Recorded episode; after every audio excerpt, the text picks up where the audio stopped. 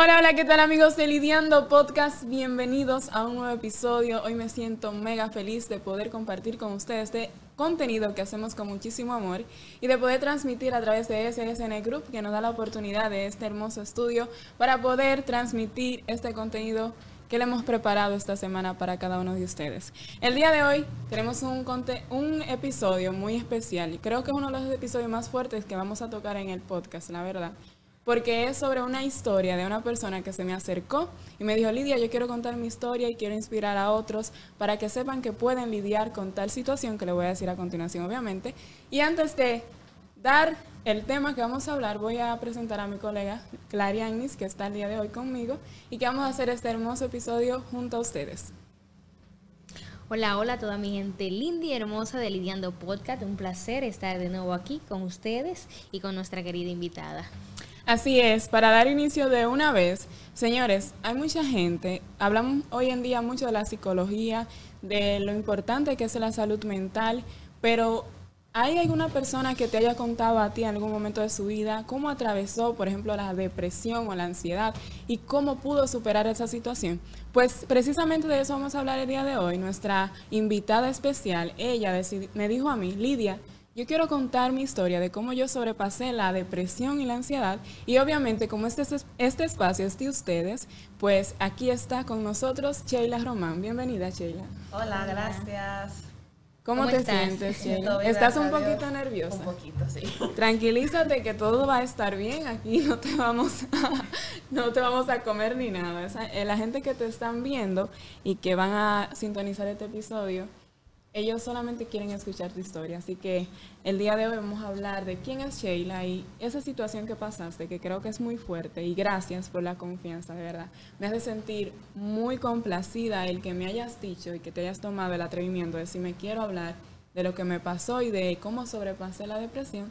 Y gracias, de verdad, gracias. Voy a empezar dando gracias porque hoy amanecí me sentía súper bendecida, o sea, yo me sentía como que, oh my God, este día va a ser increíble y bueno, yo sé que sí va a ser increíble. Así es. Sheila, la primera pregunta que a mí, que pensé mucho cómo preguntarte, porque es una situación que yo no la he vivido y no me gustaría tampoco, pero que es muy difícil. ¿Qué es lo más difícil de sufrir depresión y ansiedad para ti? Bueno, para mí lo más difícil fue que yo no era yo. Que tú no eras tú. ¿Cómo, ¿Cómo te sentías? O sea, ¿qué fue lo que tú te llevó a darte cuenta de que no eras tú? Bueno, yo siempre he sido una persona muy familiar y muy amistosa. Después de un tiempo yo me fui alejando de mi familia, de mis amigos, o sea, me fui aislando. Ajá.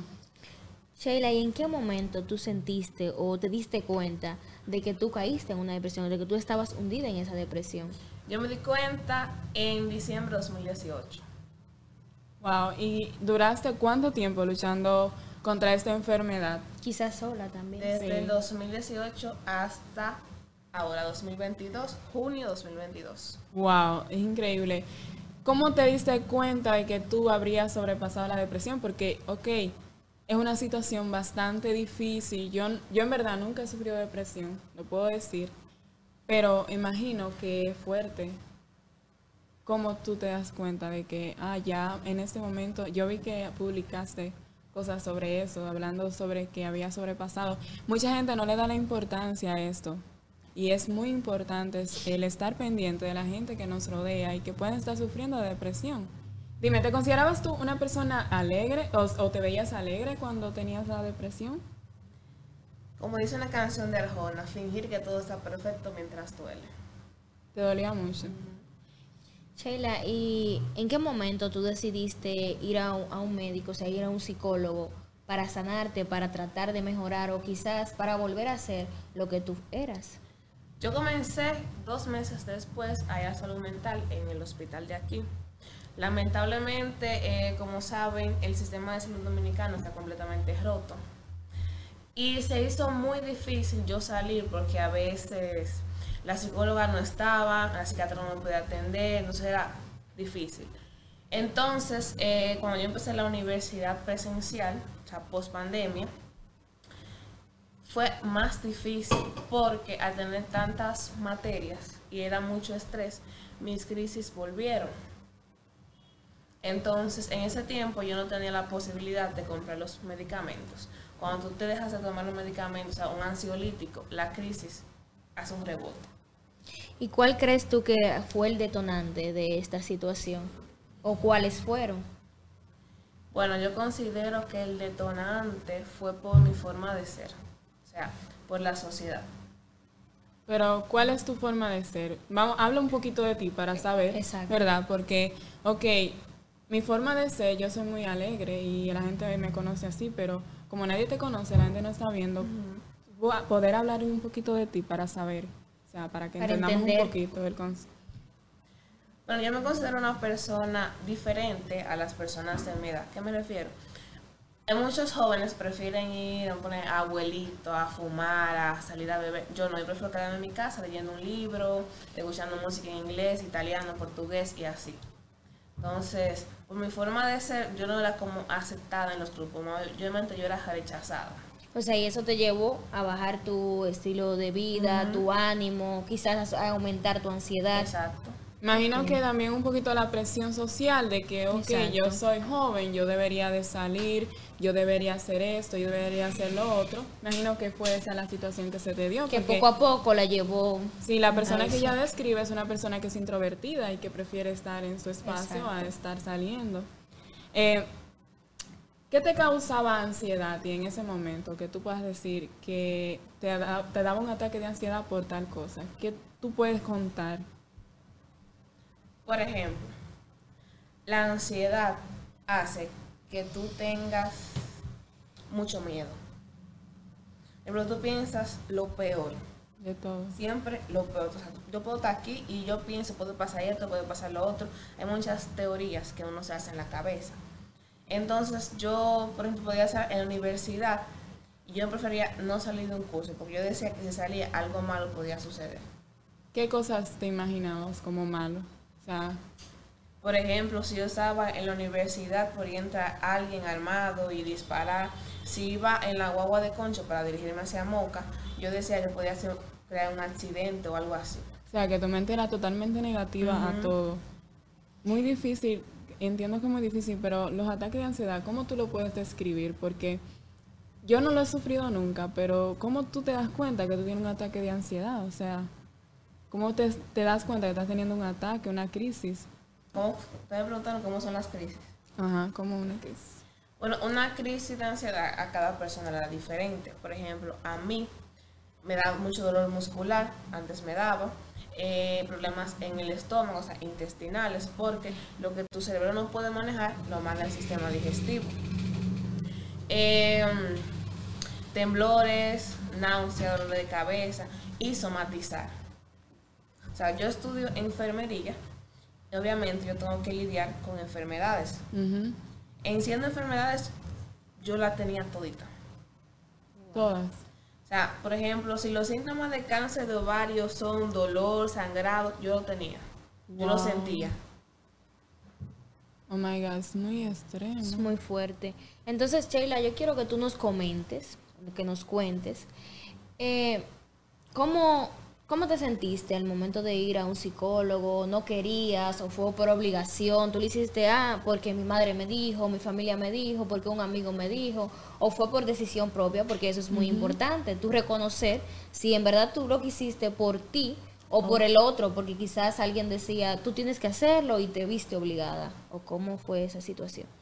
Me vi obligada porque cuando uno tiene un trastorno, sufre de ansiedad o depresión, uno se niega a las cosas. Entonces uno cree que por su cuenta va a salir. Y tú sabes que en este país ir a un psicólogo o un psiquiatra es un tabú. La salud mental aquí es un tabú. Entonces eso lo hace más difícil. Porque tú no quieres que sepan que tú estás yendo a un psicólogo. No, Sheila está loca, viene un psicólogo. En parte sí tienes razón. ¿Y tu familia cómo, cómo tomó esa, esa, ese problema, esa situación? Porque no la vamos a llamar problema, porque realmente son situaciones. Esa situación que tú tuviste, tú compartiste tu dolor con tus familiares. ¿Y qué- cómo fue esa parte? Yo vivo con mi abuela desde que tengo 3 años y tengo 21. O sea, mi abuela es mi mamá.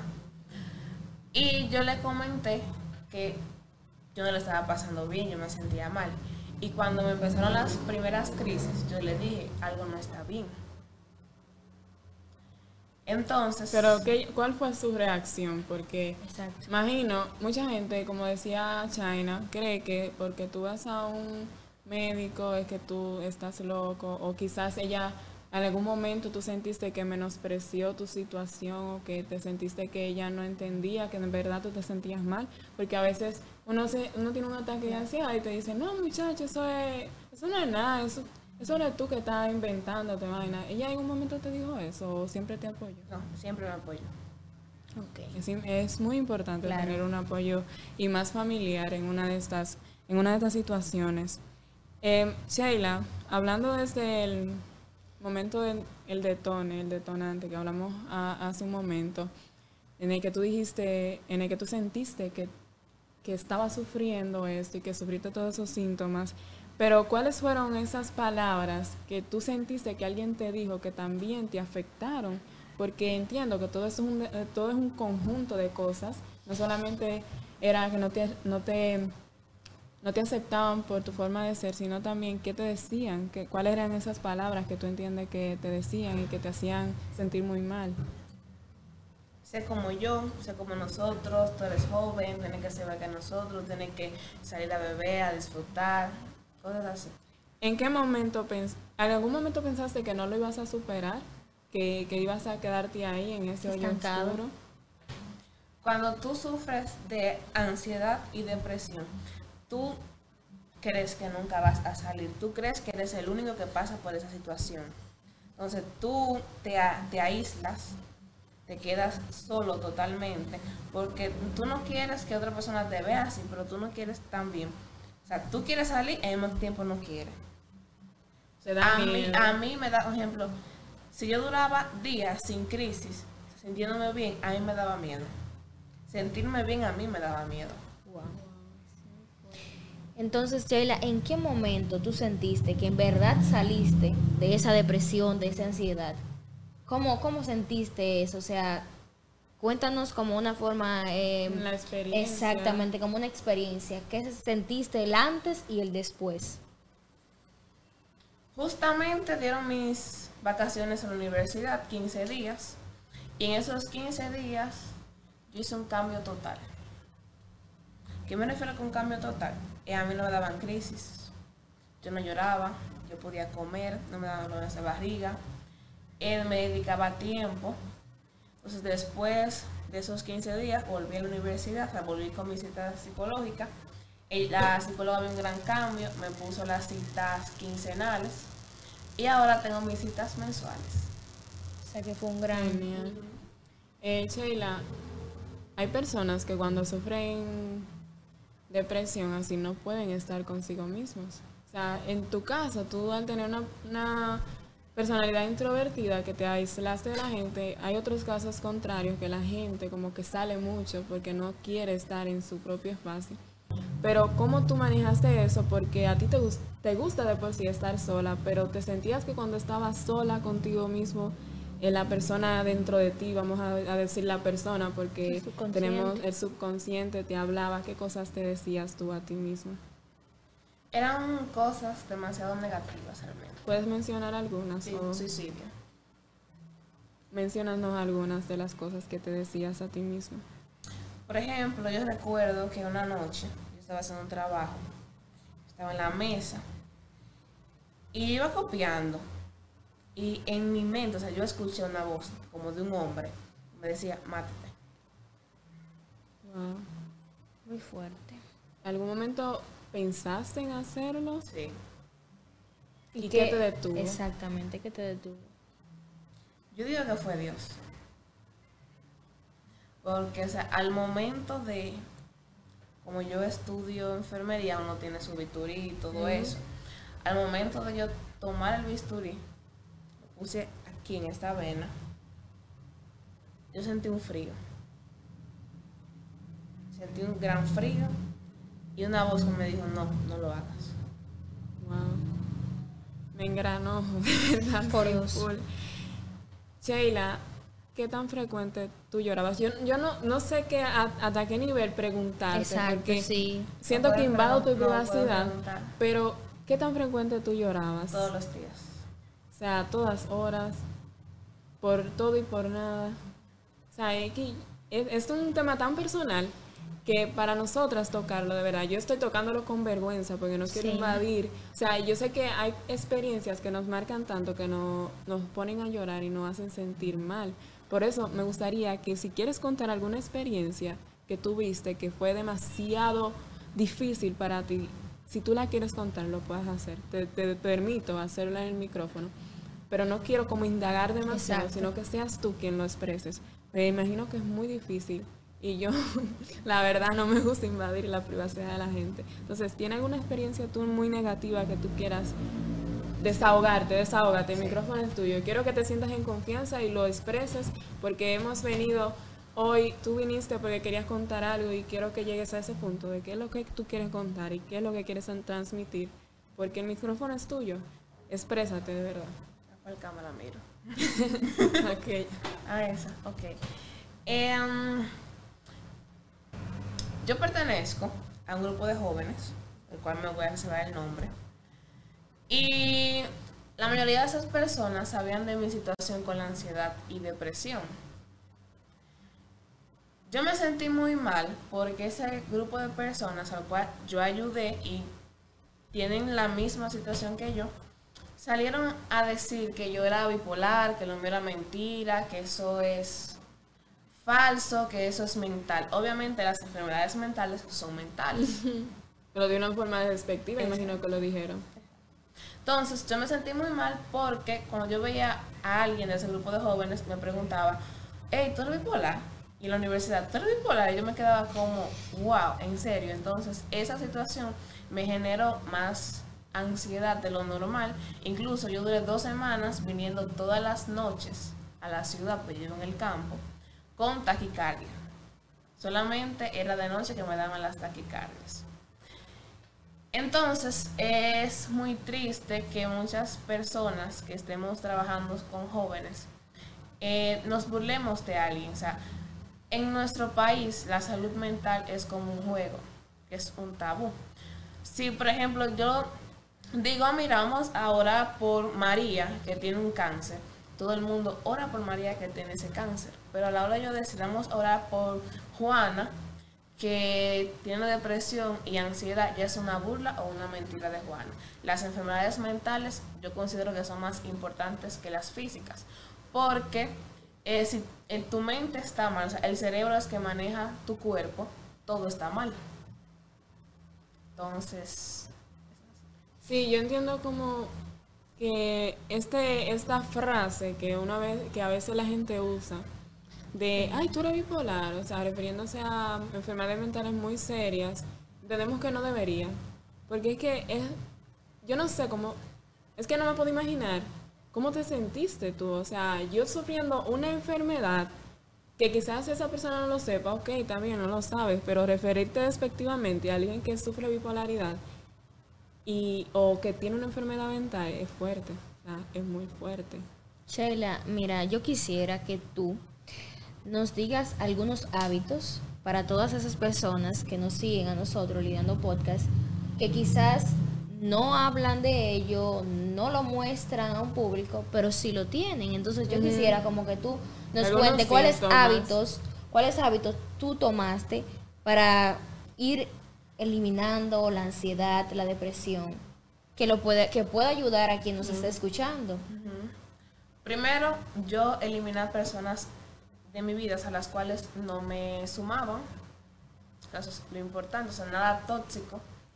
Eh, hacer ejercicios, caminar, pintar, escuchar tu música favorita, dedicarte tiempo, ya sea yendo al salón, pintándote las uñas, compartiendo con tu familia y acercándote más a Dios realmente.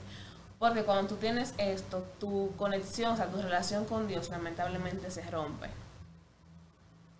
Imagino que sí, porque Claro. es demasiado fuerte. ¿Cuáles son los síntomas de una persona con depresión y ansiedad en tu caso? ¿Cuál era lo que tú identificabas? También para que la gente que quizás está pasando por eso y no sepa lo que tiene, pues se dé cuenta y busque ayuda. El trastorno que yo tenía lo calificaron como trastorno ansioso depresivo, o sea, era ansiedad generalizada conjunto con depresión. La ansiedad generalizada abarca todo, ansiedad social, eh, con los síntomas de que, o sea, si yo antes, si había mucha gente en los lugares, yo no iba, porque me sentía sofocado. El aislamiento. Te da dolor de cabeza, de barriga, o sea, intestinales, sudoración, temblores, dolores musculares, falta de concentración. Eso era un gran problema para mí en la universidad, porque yo no me podía concentrar. ¿Y los maestros tuyos sabían o tenían conocimiento y te comprendían? O... Ok, pues al menos había una comprensión por parte de los maestros que entendían que tu caso era... Incluso la última crisis que me dio fue en la universidad. ¿Qué, cuál, ¿Cómo fue esa crisis? Yo duré una semana sin tomarme los medicamentos. Y al no tomarme los medicamentos, esto hizo lo que es un rebote. Entonces, recuerdo que fue un martes y tenemos una charla con la directora de la carrera. Está, el, grupo era grande y estábamos todos en un, en un, curso y estábamos pegados. Yo me sentía sofocada. ¿Qué pasa? Que a la hora de yo querer salir, llegaron compañeros y se pararon en la puerta. La conferencista comenzó a hablar, entonces yo no podía pedir un permiso, ella hablando, me llaman la atención. Entonces, cuando terminó la conferencia, yo me fui a una mata, a la universidad, bajo una mata. Y esta mano comenzó a temblar. Yo llamé a una de las compañeras y le dije, ven que necesito ayuda. Y le dije, búscame una psicóloga, pero de emergencia. Cuando la psicóloga fue donde mí, yo estaba que el habla no me salía. Y temblando. Qué fuerte. O sea, ni sé, ni, o sea, es un tema tan personal y tan difícil porque a mí, en verdad, todo el mundo habla sobre salud mental, pero mm, es tan irónico, o sea, todo el mundo habla de, enfermedades mentales, pero todo el mundo juzga que no, que no hay enfermedades mentales, o sea, es una contraparte tan, tan difícil que para el que está sufriendo esto, eso debe ser catastrófico, ¿verdad? Sheila, yo quisiera como que tú envíes un mensaje tanto a las personas que quizás tienen depresión y que tú entiendes que, le va a servir de apoyo, como también a las personas que no creen que la depresión, que la ansiedad es una enfermedad importante por el cual tenemos que ponerle atención. O sea, yo quiero que tú transmitas tanto a la persona que acepta, que entiende que esas son enfermedades, como para aquellas que no la entienden, que no son así. Bueno, para esas personas que están viviendo la, ansiedad y la depresión, les digo de que no se rindan, de que luchen y que sí se puede salir porque yo viví eso desde el 2018 y estamos aquí en el 2022 y yo lo superé. Así que ustedes pueden superarlo. Y las enfermedades mentales sí son importantes. Así es, agradecemos a Sheila que haya tomado este atrevimiento, que me imagino que es un atrevimiento, tú puedes decir, bueno, quiero hacerlo y que hasta yo, que, que, no sufro ninguna enfermedad, cada vez que quiero intentar algo nuevo, me siento como que tú de verdad vas a hacer lo que era, o sea, tú te vas a lanzar. Entonces imagino que para ti fue muy difícil tomar esa decisión. Te agradezco de corazón que hayas decidido hacerlo en este espacio, que es tuyo, que es de las personas que nos sintonizan, que es de cada uno de la gente que viene aquí, que y que acepta la invitación que le hacemos a ser parte de Lidiando Podcast. Gracias, de verdad. Recuerden seguirnos en nuestras redes sociales, arroba Lidiando Podcast RD. También suscríbanse a YouTube y den su comentario. Si alguno de ustedes quiere hablar de un tema en específico que sientan que necesitan desahogarse, lo pueden hacer aquí, me pueden escribir, que yo con mucho gusto les voy a responder. Así que nos vemos en un próximo episodio. Bye.